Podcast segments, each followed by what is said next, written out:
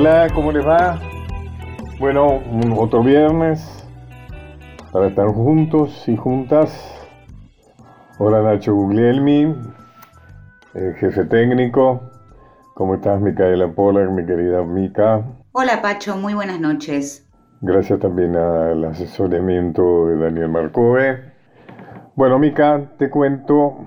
Sí. Después vamos a hacer una entrevista a alguien que ha escrito un libro cuyo título tiene que ver con la paternidad, el padre, papá. Ajá. Pero antes, contame qué música nos reservas para hoy. Hoy vamos a compartir la voz de Amelita Baltar, nada menos. Ajá, ¿y por qué Amelita Baltar? Porque hoy cumpleaños. Ah, bueno. Una, una gran cantante, tuve la, la oportunidad de conocerla. Eh, bueno, empecemos por algún tema de Amelita Baltar que hayas reservado. Bien, vamos a empezar por Amelita con Astor, Astor Piazzolla, claro. Le propongo escuchar de Piazzolla y Horacio Ferrer Balada para mi muerte en su versión de 1971 que los tuvo juntos a Astor y a Amelita.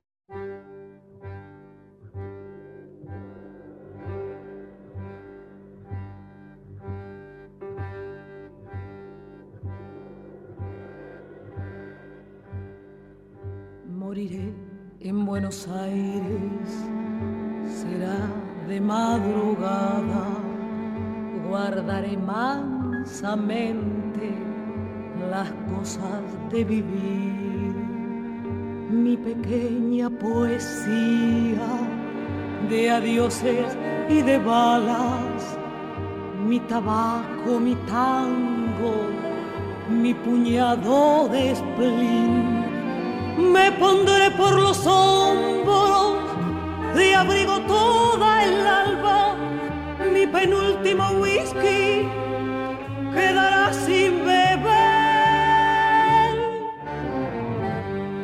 Llegará tangamente mi muerte enamorada, yo estaré muerta en punto cuando sean las seis. Que Dios me deja de soñar. A mi olvido iré por Santa Fe. Sé que en nuestra esquina vos ya estás. Todo de tristeza hasta los pies. Abrázame fuerte que por dentro oigo muertes, viejas muertes agrediendo lo que amé. Mía, vamos yendo, llega el día. No llores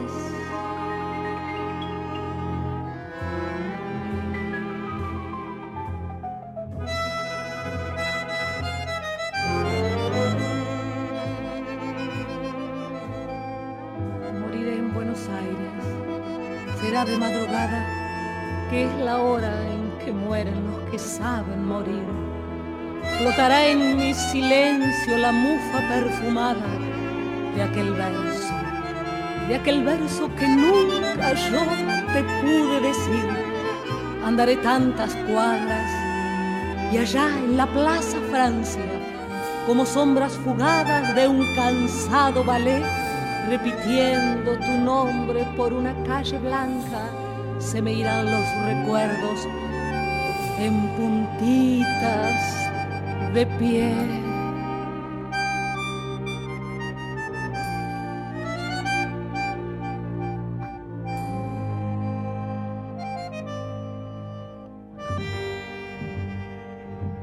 Moriré en Buenos Aires será de madrugada. Guardaré mansamente las cosas de vivir. Mi pequeña poesía de adioses y de balas, mi tabaco, mi tango, mi puñado de spleen. Me pondré por los hombros de abrigo toda el alba mi penúltimo whisky quedará sin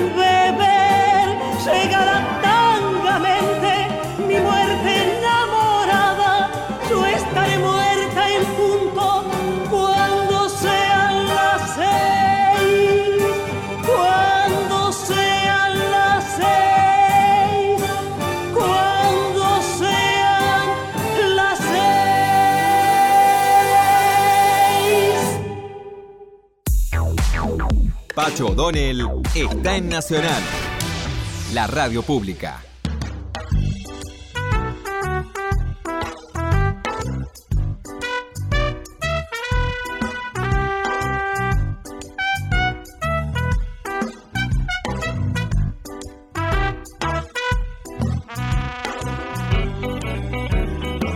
Bueno, gran cantante, ¿no? Gran cantante y formidable tema.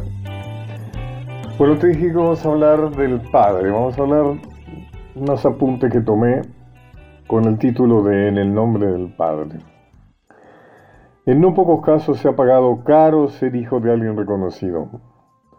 Un caso extremo es el de Hipólito Tupac Amaru, hijo del célebre líder indígena que en 1780 se rebeló contra el opresor español en tierras peruanas y quien, como es bien sabido, pagó su osadía descuartizado por cuatro caballos que se hincharon hasta desmembrarlo. Pero antes, junto a su esposa Micaela Bastidas, debió presenciar el tormento de su hijo Hipólito, de 10 años de edad. Es decir, para que sufriera aún más, lo torturaron adelante suyo. Parte la tortura a Tupac Amaru castigándolo por haberse sublevado, hacer lo que no había que hacer. Así lo relataría el informe oficial de los ajusticiadores. Todos salieron a un tiempo, uno tras otro, es decir, los condenados, ¿no? Venían con grillos y esposas metidos en unos zurrones de estos en que se trae la hierba del Paraguay, es decir, una bolsa, ¿no? Bolsa arpillera serían. Y arrastrados a la cola de un caballo aparejado, acompañados de los sacerdotes que los auxiliaban y custodiados de la correspondiente guardia, llegaron al pie de la horca y se le dieron por medio de dos verdugos las siguientes muertes. A Verdejo Castelo, es decir, colaboradores, cómplices dirían, al Sambo y a Bastidas se les ahorcó llanamente, o sea, se los ahorcó directamente. A Francisco Tupac Amaru, tío del insurgente, y a su hijo Hipólito se les cortó la lengua antes de arrojarlos de la escalera de la horca es decir, antes de ahorcarlos, ¿no? O sea, la escalera de la horca era donde subían y luego para que estuvieran colgando de la soga letal, los arrojaban, los empujaban. Así rezaba eh, textualmente el informe de los verdugos. Luego, en otro documento titulado Distribución de los cuerpos o sus partes de los nueve reos principales de la rebelión, Ajusticiados en la Plaza de Cusco el 18 de mayo de 1781, así es el título, se dejará constancia del destino de los pedazos del niño Hipólito. Es decir, para que fuera bien expansiva la, el, castigo, para, para inhibir a todo aquel que quisiera imitarlos, se mandaban los pedazos de los cuerpos de los ahorcados a distintos lugares del territorio del Perú. El niño Hipólito, su cabeza fue enviada para ser exhibida en Tungazuca, una de sus piernas a Quiquijano, la otra a Zangaro, un brazo a Illaviri, el otro a Santo Tomás. Todo esto para escarmiento, para que nadie osara volver a levantarse como la autoridad, como lo había hecho su padre. Y ahí están los hijos para pagar por las culpas de los padres. En otros casos, siguiendo con padres e hijos, los hijos deberán sobrellevar la arbitrariedad paterna, como fue el caso de Dominguito, Dominguito Sarmiento, hijo de Domingo Faustino, quien tuvo una borrascosa relación con su padre, luego de que éste se separase de su madre, Benita Martínez Pastoriza, para relacionarse apasionadamente con Aurelia Vélez Sarfield, hija de Dalmacio Vélez Sarfield, el autor de nuestro Código Civil.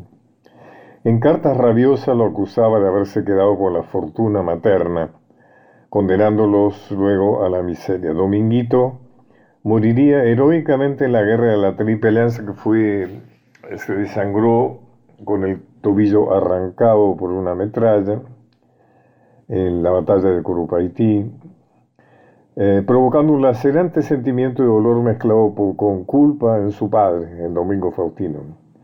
Se cuenta que por las noches se lo veía vagando, taciturno y con ojos inundados de lágrimas, ¿no es cierto?, por la cercanía de la Recoleta. También en ello puede buscarse el motivo profundo de su insólita elección del Paraguay para morir. Bueno, el Paraguay también tenía un hondo contenido emocional. Para Sarmiento, pues él había heredado de su antecesor en la, en la presidencia, Bartolomé Mitre había heredado la guerra de la Triple Alianza, con la tremenda matanza y las consecuencias, hasta, hasta de la fiebre amarilla, ¿no es cierto?, como consecuencia de esta guerra eh, tan, tan criticable, tan cuestionable. Siguiendo con padres e hijos, otros hijos tendrían la oportunidad de vengarse del desamor. Juan era el hijo varón de Juan Manuel de Rosas. Muchos de los que nos escuchan eh, habrán oído hablar de Manuelita Rosas y sin embargo seguramente nunca o, o muy pocos habrán escuchado hablar de Juan Rosas. Era el único hijo varón legítimo, tuvo otros hijos, y debió soportar que su padre lo ignorase, mientras su hermana Manuelita ocupaba un lugar protagónico en la vida del restaurador, sobre todo luego de la muerte de su madre, Encarnación Escurra. Durante los largos años del gobierno rosista, Juan permaneció en la oscuridad, apenas nombrado en las crónicas de la época, mientras Manuelita, la princesa federal, como se la llamó, era el centro de las tertulias palermitanas y hacía las veces de intermediaria o ángel bueno que pedía por la libertad o por la vida de los opositores. Pero luego de Casero llegaría la vindictas y la venganza de Juan, quien se negó a acompañar a su padre al exilio. Como si eso fuera poco, se cambió al apellido, regresando al tradicional de su familia Ortiz de Rosas, al cual había renunciado Juan Manuel. Además, a pesar de haberse labrado una buena posición económica en Buenos Aires, se negó a ayudar económicamente a su padre, que pasaba miseria en su exilio en Southampton.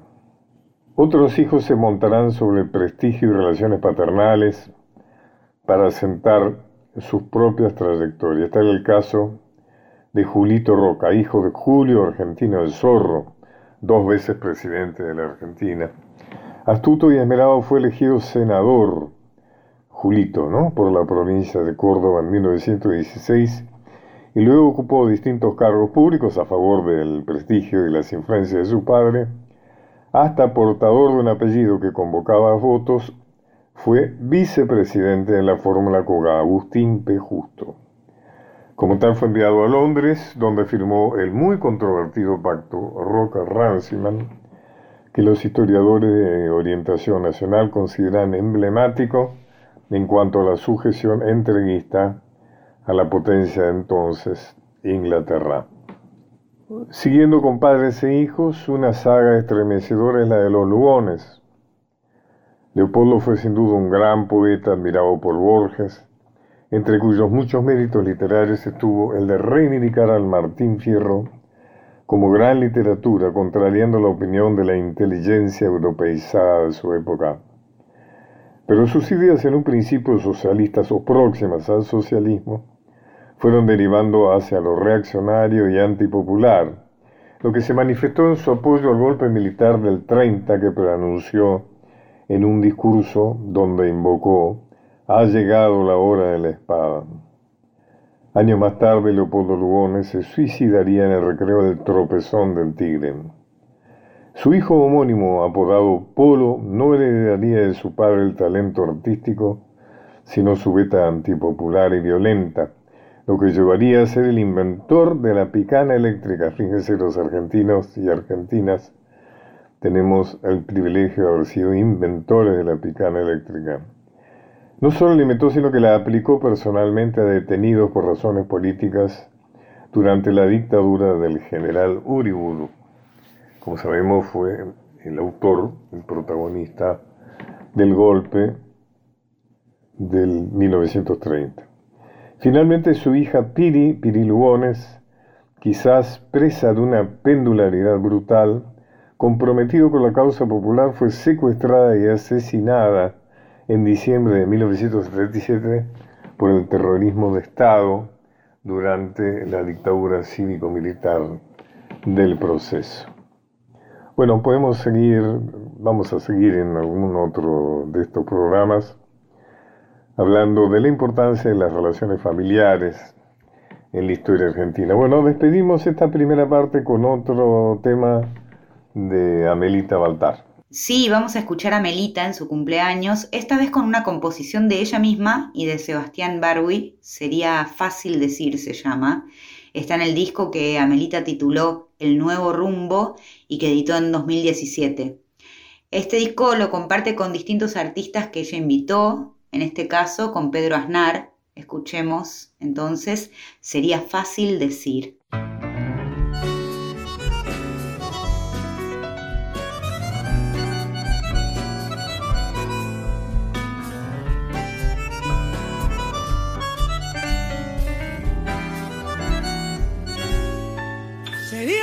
Fácil decir que no me importa que hoy siga cada uno su camino, que no extraño los besos de tu boca y soy indiferente a tu destino.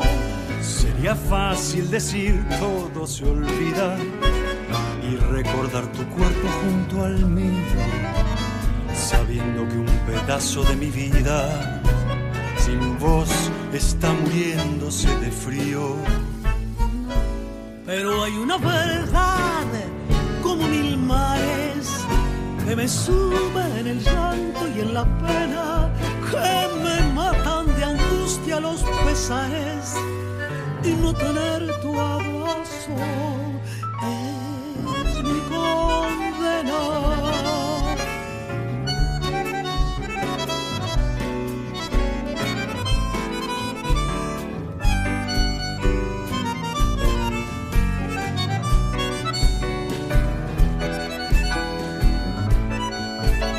Sería fácil decir que con el tiempo arrancaré tu imagen de mi mente, que la tibieza que me dio tu aliento no dolerá en mi piel eternamente. Sería fácil decir que no te quiero y que la gente cree esa mentira cuando aquí dentro siento que me muero y es un calvario el paso de los días. Pero hay una verdad como mil mares que me suben en el llanto y en la pena, que me matan de angustia los pesares y no tener tu abrazo es mi condena.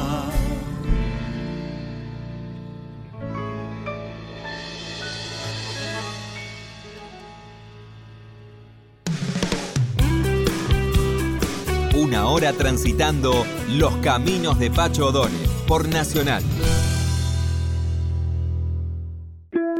Continuamos con Los caminos de Pacho O'Donnell.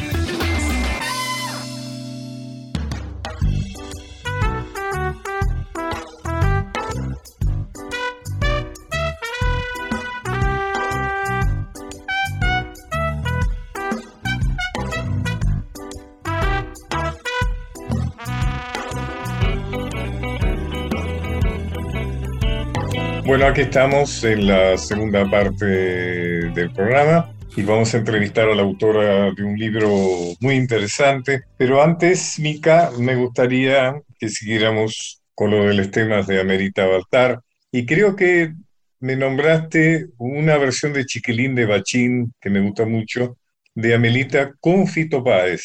No deja de ser una curiosidad, me gustaría escucharlo, si te parece bien. Es una curiosidad no solo porque Fito pone el piano y la voz en este tema de Piazzolla y Ferrer, y no te sé que dije tema y no tango, porque en realidad vamos a escuchar una versión yaceada o yacera o un jazz, que forma parte del mismo disco del que hablábamos antes, el nuevo rumbo que Amelita disfruta con distintos músicos amigos. Chiquilín de Bachín, Baltar y Páez.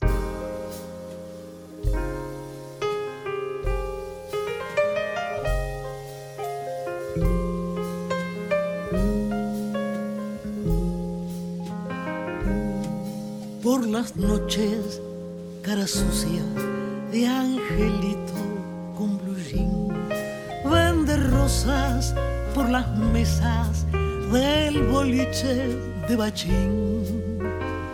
Si la luna brilla sobre la parrilla, come luna y pan de hollín. Cada día en su tristeza que no quiere amanecer lo madruga un 6 de enero con la estrella del revés. Y tres reyes gatos roban sus zapatos, uno izquierdo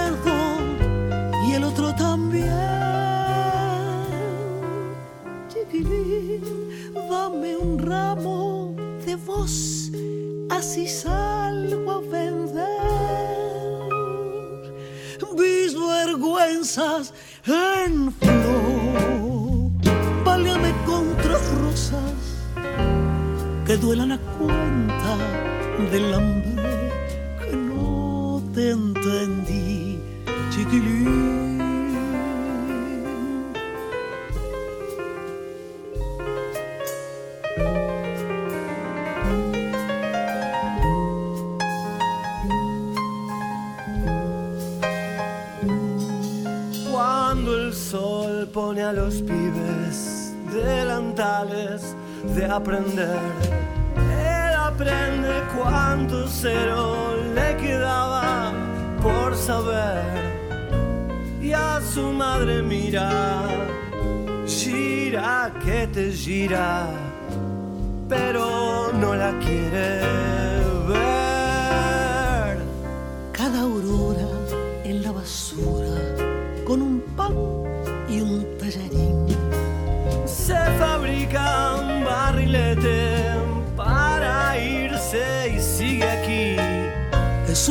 extraño, niño de mil años, que por dentro le enreda el violín. Chiquilín, dame un ramo de voz, así salgo a vender en flor.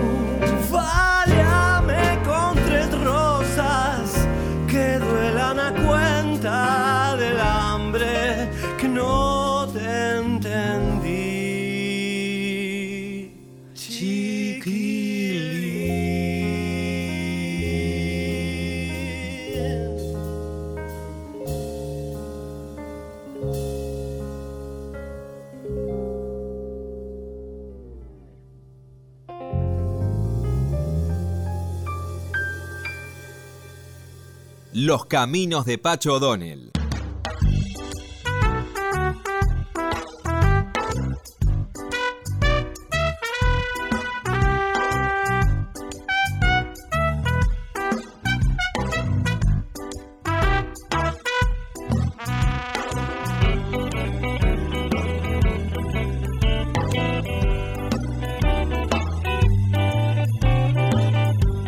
Había anticipado vamos a entrevistar a una escritora que es Cintia Huila. ¿Cómo estás, Cintia?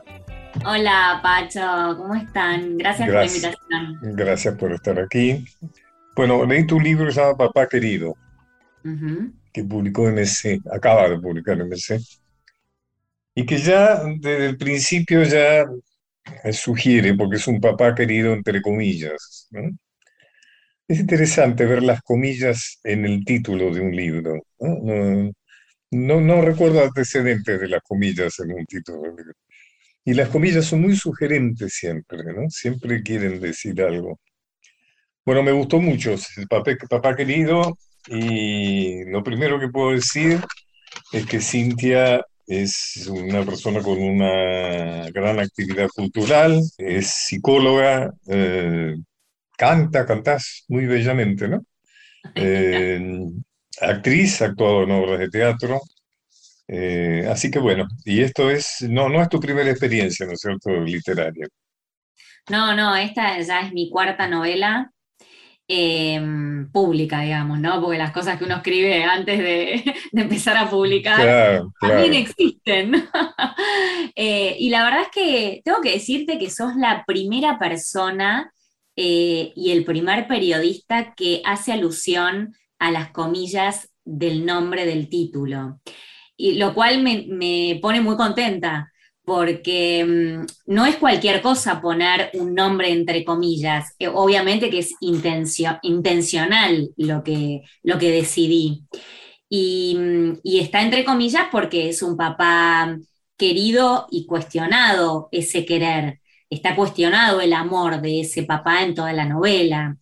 Em, eh, de, hecho, es, digamos, la, más grande contradicción y el más grande dolor que tiene la protagonista, esto del amor y el odio que siente por este padre. Yo creo que uno de los temas de la novela es el perdón, la posibilidad o la imposibilidad del perdón. Sí, es muy, interesante esto que decís, porque es verdad, em, subyace en, toda la novela una voz que tiene que ver con esto. ¿Hasta qué punto podemos perdonar eh, una herida, una herida fuerte, un dolor que, crece con nosotros y que no nos va a abandonar? Em, ¿Y hasta qué punto no, no? ¿Cuál es el límite? Porque digo, eh, yo creo que para todo en la vida se necesita un límite, para cualquier emoción. Creo que el perdón no escapa a eso, al límite. no sé qué pensás vos. Hay cosas que son imperdonables, es lo que vos conoces. Exactamente. No sé si es en este caso, eh, elegirá el lector de acuerdo a, cómo haya experimentado la lectura y, lo que le pase con la novela, pero a mí me parece que, para el perdón también se necesita un límite, eh, como para todo en la vida, ¿no? Para mí en tu novela el perdón está relacionado con el amor. Mm. Es decir, es imperdonable porque el amor es muy grande, ¿no? O sea, de mm. alguna manera tiene que ver con lo edípico, ¿no? Vos sos psicólogo. Tiene que ver con lo edípico. O sea, algo que, la protagonista no le perdona a su padre es haber cometido un, un, hecho que se inscribe dentro de la situación edípica. Sí, exactamente. Y es muy lindo, como lo decís, Pacho, cuando el amor es muy grande, quizás el perdón se achica. el perdón tiene menos posibilidad, ¿no? Eh, cuando nos hieren tanto los amores tan profundos, tan cercanos, como un papá, por ejemplo, eh, el perdón tiene menos ventaja, me parece. Em, salvo que, que, bueno, uno pueda mm, desgranar y procesar mucho la herida, ¿no? Eh, lo cual es muy difícil, sobre todo para un hijo. Además hay un desplazamiento de lo edípico, o sea, no se juega entre padre, madre e hija, sino que se juega entre padre, amiga e hija, ¿no? Mm. ese personaje muy interesante que es Victoria.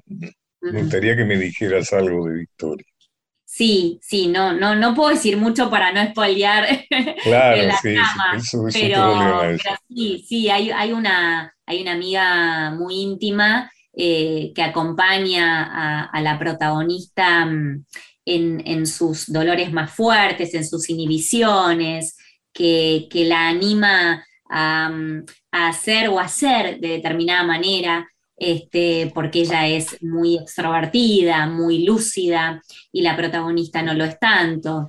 Y, bueno, y el, dolor de la pérdida por esta amiga también, ¿no? Em, me parece que, sí, e, es, cierto, la trama edípica se, se triangula en varios lugares en esta novela. Mm. Sí, inclusive hay otros personajes femeninos como Celine, ¿no es cierto?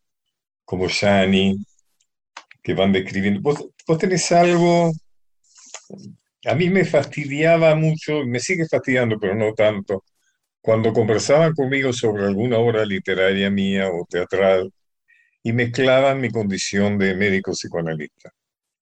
Entonces me preguntaba, bueno, esta es una paciente suya o, claro, hay una visión muy psicoanalítica. Decía, por favor, separen, o sea, no, no digamos, hay escritores que son carpinteros, son abogados, y no le preguntan, ¿no? Eh, si, si, si tiene que ver con la carpintería o con tribunales, ¿no? O sea, hay algo del rol, por lo menos creo que antes era inclusive mayor que ahora, que se imponía mucho, ¿no? Sobre, por, causas obvias, el tema de ser un, psicoanalista, un psicólogo que escribe.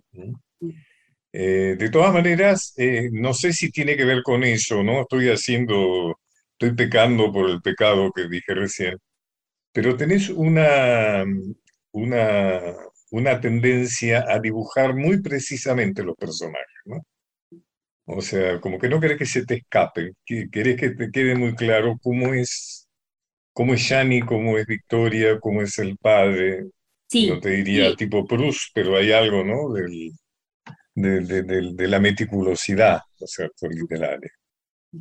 Eh, sí, me gusta. Es cierto, siempre me preguntan qué tanto está la psicóloga en la escritura, ¿no? Em, y yo digo que sí, que está presente justamente por esto, porque eh, me gusta que los personajes se muestren en todos sus aspectos, incluso en los inconscientes. Por supuesto, si bien no lo describo con em, un rigor académico, sino que eh, eh, en, tanto ficción, sí me gusta escribir las emociones más íntimas, eh, cómo han vivido, cómo han sufrido, qué los ha marcado, em, por qué son de determinada manera. Y, me parece que eso enriquece eh, bastante la, idea o las imágenes que puede tener el lector cuando se mete adentro de una historia, ¿no? Sí, está bueno. Eh, a lo largo del libro se va desarrollando algo así como un poema, ¿no? Que empieza y va un, eh, digamos, escribiéndose a lo largo del libro.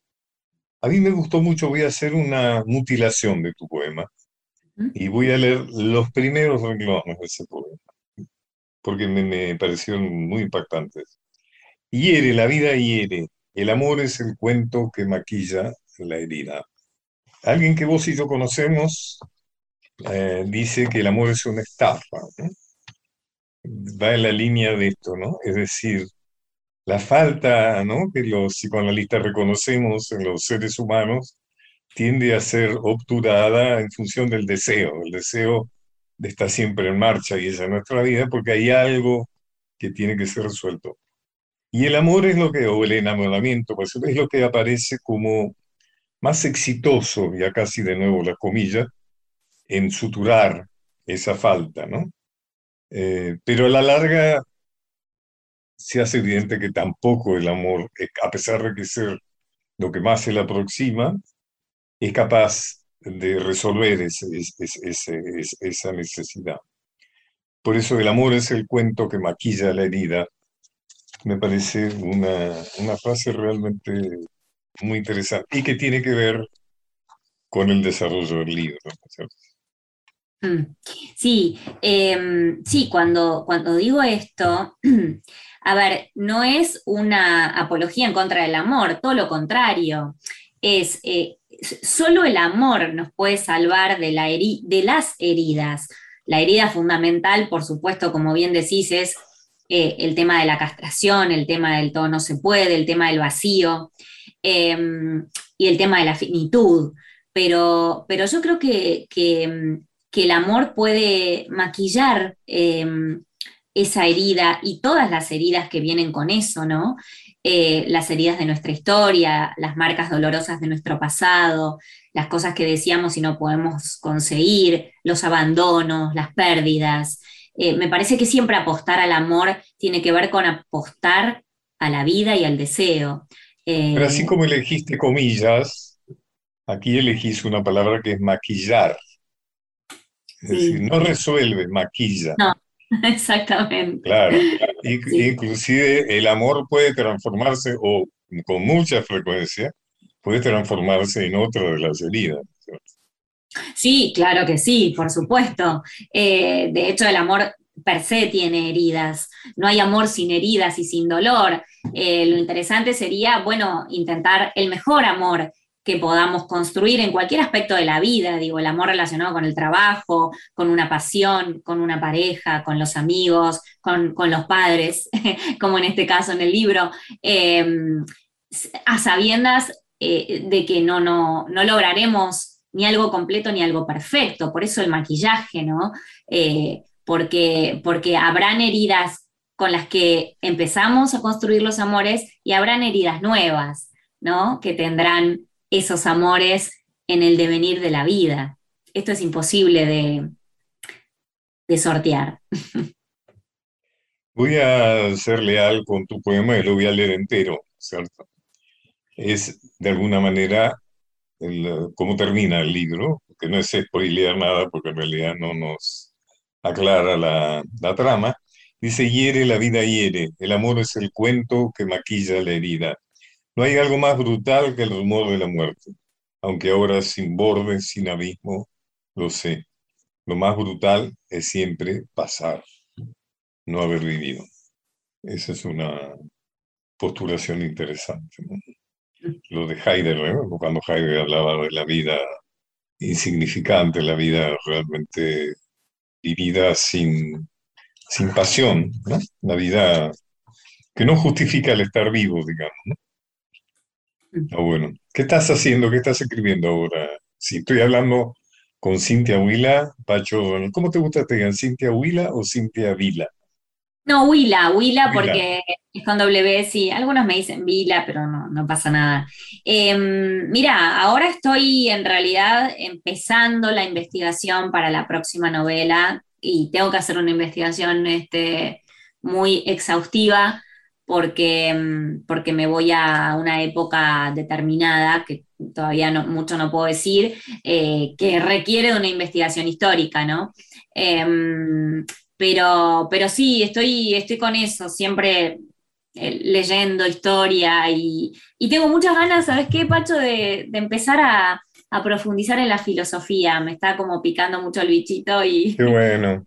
Y tengo muchas ganas. yo, yo lamento muchísimo no saber eh, filosofía. Es algo que me, hubiera gustado realmente. Hablo en pasado porque tengo 80 años, entonces no pienso, bueno, ya no voy a aprender mucho más de lo que sé. Pero em, eh, sí, realmente es, muy, muy importante, muy interesante. Sí, me encanta. yo, he trabajado más eh, los eh, filósofos existencialistas. Sí, claro. De alguna manera lo que acabo de hablar de tu poesía tiene mucho que ver con el existencialismo. Mm. Y a través del existencialismo, sobre todo de Camus, que me interesa muchísimo, Albert Camus, he llegado a Dostoyevsky, mira vos. O sea, Dostoyevsky tiene una visión absolutamente existencialista en sus tramas y en sus protagonistas. Eh, hace un tiempito leí una biografía de Dostoyevsky que recomiendo absolutamente de Henri Troyat, es un francés, que le empecé a leer como empezar a leer una biografía, viste, me voy a enterar una biografía. No, pero es un tratado sobre la obra de Dostoyevsky realmente de primerísimo nivel y es muy interesante. Ah. Creo fueron los mismos, el mismo Camus, el mismo Sartre el que me llevó a Dostoyevsky, porque ellos lo reconocen a Dostoyevsky como un anticipado, ¿no? Mm, Pero em, sí. realmente la filosofía es, No, hay que cuidarse también, o sea que la filosofía muchas veces eh, se transforma en una visión demasiado abstracta de la vida, ¿no? O sea, un poco, a veces te da la impresión de que los filósofos dicen complicadamente algo que podrían decirlo en forma más simple a veces hay como una masturbación intelectual que, que fastidia. Bueno, lo decía Marx, ¿no? Marx decía, a mí me interesa una filosofía de la acción, no de la especulación. Efectivamente, fue tan así que, que, bueno, que, sus ideas realmente se difundieron por el mundo de forma muy concreta, diríamos. Pero sí celebro tu idea de avanzar en el campo filosófico. Sí, sí, me encanta, la verdad es que me encanta. Eh, no te digo hacer una otra carrera más, ya sería la tercera. ah, la harías como carrera. La no, como carrera. No, no, porque ya, ya, no, no, no. Otra, otra más no. Eh, pero sí, sí empezar a profundizar este, con algún curso. Eh, obviamente ir más allá de los textos, ¿no? Y empezar a, a investigar un poquito más. Em, estuve leyendo hace poco acerca de surrealismo, eh, me llevó a esto el, poema de André Breton, que cito una partecita en el libro, em, y la verdad que me, empezó a interesar un montón. Así que iremos por ahí. Sí, sí, es, es, es, eh, importante. Vos sabés que em, una forma de aproximar, porque no, no tengo fácil de mirar las, las, eh, las, confesiones que estoy diciendo. No me resulta fácil leer ciertos textos filosóficos. Que me resultan muy complicados para leer, o sea, no, no están dentro de lo que yo eh, incorporo como algo positivo y que me atrae. Hay textos de filósofos, eh, para no nombrarlos, creo que podemos imaginarlos, que me resultan demasiado áridos para leer. Mm. Mm. Eh, sobre todo porque, como decíamos recién, me cuesta hacer la relación con lo que me pasa en la vida o con lo que les pasa a los demás en la vida. Me suena muchas veces especulaciones abstractas, que ya muchas de ellas ya la ciencia las resolvió de mano. Pero una cosa que te recomendaría, bueno, a vos no te lo puedo recomendar, pero te recomiendo a mucha gente, yo creo que algo que a mí me enseñó la pandemia, y creo que no soy el único, es a usar el Internet, el YouTube, por ejemplo. O sea, hay muchos cursos de filosofía en YouTube. Hay muchos textos hablados, digamos, sobre los filósofos que estamos hablando en YouTube, algunos de los cuales son muy interesantes, muy, muy didácticos. O sea que yo recomendaría, por ejemplo, si alguien quiere conocer el pensamiento de algún filósofo, acabo de nombrar a Heidegger o a Sartre, no está mal una aproximación a través de YouTube. Sí, sí. Bueno, igual este, las primeras, digamos, textos y aproximaciones, obviamente que, que ya las tuve, o sea, con, textos incluso en la facultad, ¿no? Este, Exacto. En, las dos carreras, te diría, en las dos carreras que estudié, pero mm, pero sí, sí, está bueno lo que decís porque hay cursos interesantes. Bueno, de hecho es, muy interesante Feynman. Em, em, era, era muy didáctico lo que hacía, me acuerdo. Muy lindo, era muy lindo. ahora. muy eh, lindo. está en este, YouTube, está en YouTube. Está en YouTube también. Eh, pero sí, la verdad es que, tengo ganas de profundizar un poco. El tema es que tengo poco tiempo, Pacho, porque entre que estudio historia para lo que voy a escribir y... ¿Y atendés consultorio vos? Sí, sí, atiendo también. Sí, sí, sí. Ahora, por suerte, digo por suerte por el tiempo, el teatro está parado, así que teatro bueno, claro, vos hiciste, actuaste, ¿no? Actuaste en una obra de Gabriel Rodón. Sí, estuve en el lado B del amor, con la verdad que un placer enorme. Estuvimos de un éxito muy grande, muy importante, ¿no? Sí, sí, sí, la verdad. Estuvieron en el picadero, ¿no? Bastante tiempo, me parece, ¿no? Estuvimos un año en el picadero y después estuvimos de gira por todo el país. Y después íbamos a estrenar en el teatro de Rottenberg y vino la pandemia, así que no pudimos estrenar en la calle Corrientes. ¿Y van a, van a, van a insistir o no?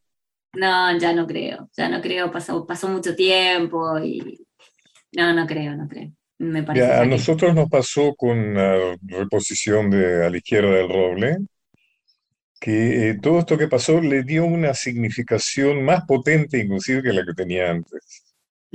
Así que, ojo, fíjense si realmente no, no, no, no ha pasado algo parecido con lo de ustedes, ¿no?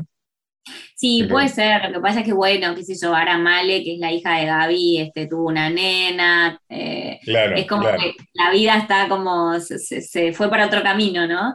Eh, pero bueno, veremos, yo qué sé. Eh, de cualquier modo, estamos con mucha actividad y, mucho libro, mucha escritura.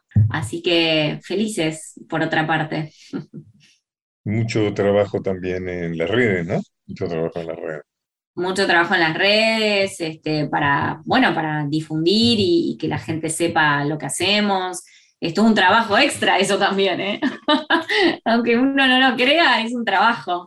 Estás este, hablando en plural y yo hasta ahora he evitado nombrarlo a Gabriel Rodón, eh, que es tu marido, tu pareja. Mm. Y que trabajan juntos, ¿no? En muchas cosas las hacen juntos.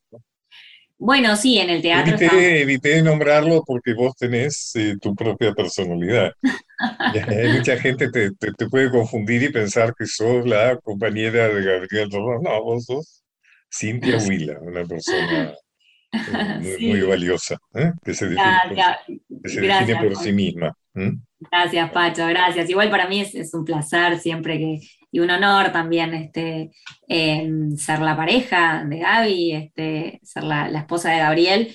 Em, y sí, este, hacemos muchas cosas juntos, sobre todo ahora, eh, eh, más em, en el ámbito doméstico, si se quiere, nos editamos, no, nos miramos los textos, este, nos sugerimos algunas cosas, él ahora está por sacar su libro también. Eh, que es una reedición de Palabras Cruzadas, un libro anterior. Em, así que sí, sí, hay mucha... Mm, eh, con buena onda, pero mucha, mucha mirada crítica de uno al otro. mucha alimentación recíproca, ¿no? Sí, sí.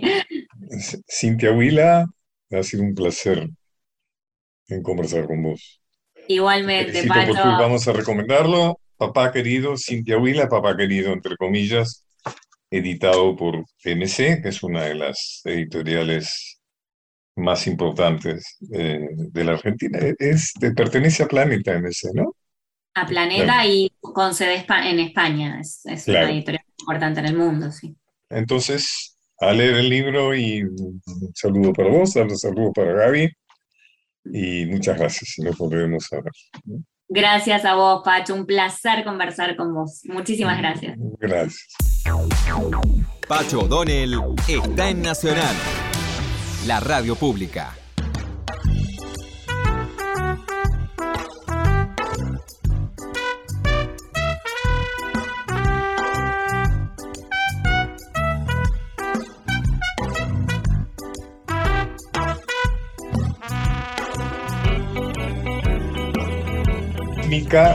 Nos despedimos con algún otro tema de Amelita Baltar, el que vos elijas, el que te parece que es más adecuado para despedirnos hasta el próximo viernes. Vámonos entonces en el cumpleaños de Amelita Baltar con Los pájaros perdidos de Piazzola y Mario Trejo. Buen fin de semana. Muchas gracias.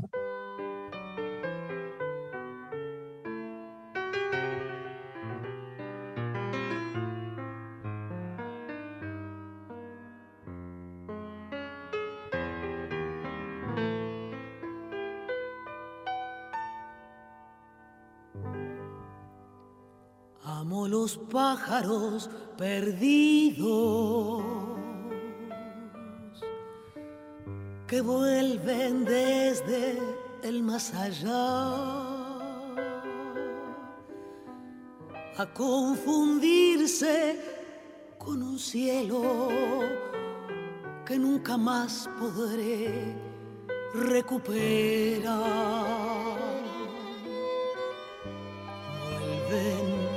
De nuevo los recuerdos, las horas jóvenes que di. Y desde el mar llega un fantasma hecho de cosas que amé y perdí.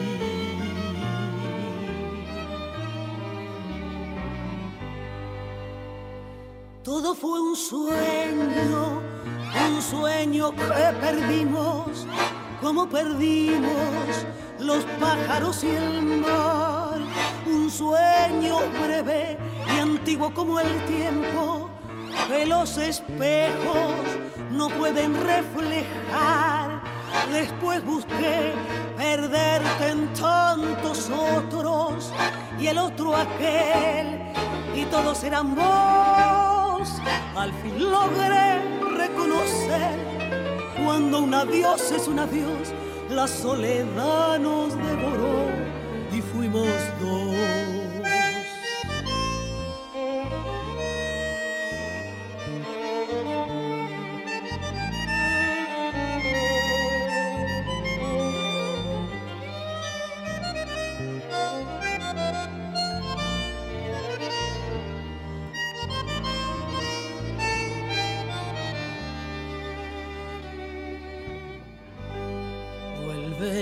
Los pájaros nocturnos que vuelan ciegos sobre el mar. La noche entera es un espejo que me devuelve tu soledad. Amo los pájaros perdidos que vuelven desde el más allá a confundirse con un cielo que nunca más podré recuperar.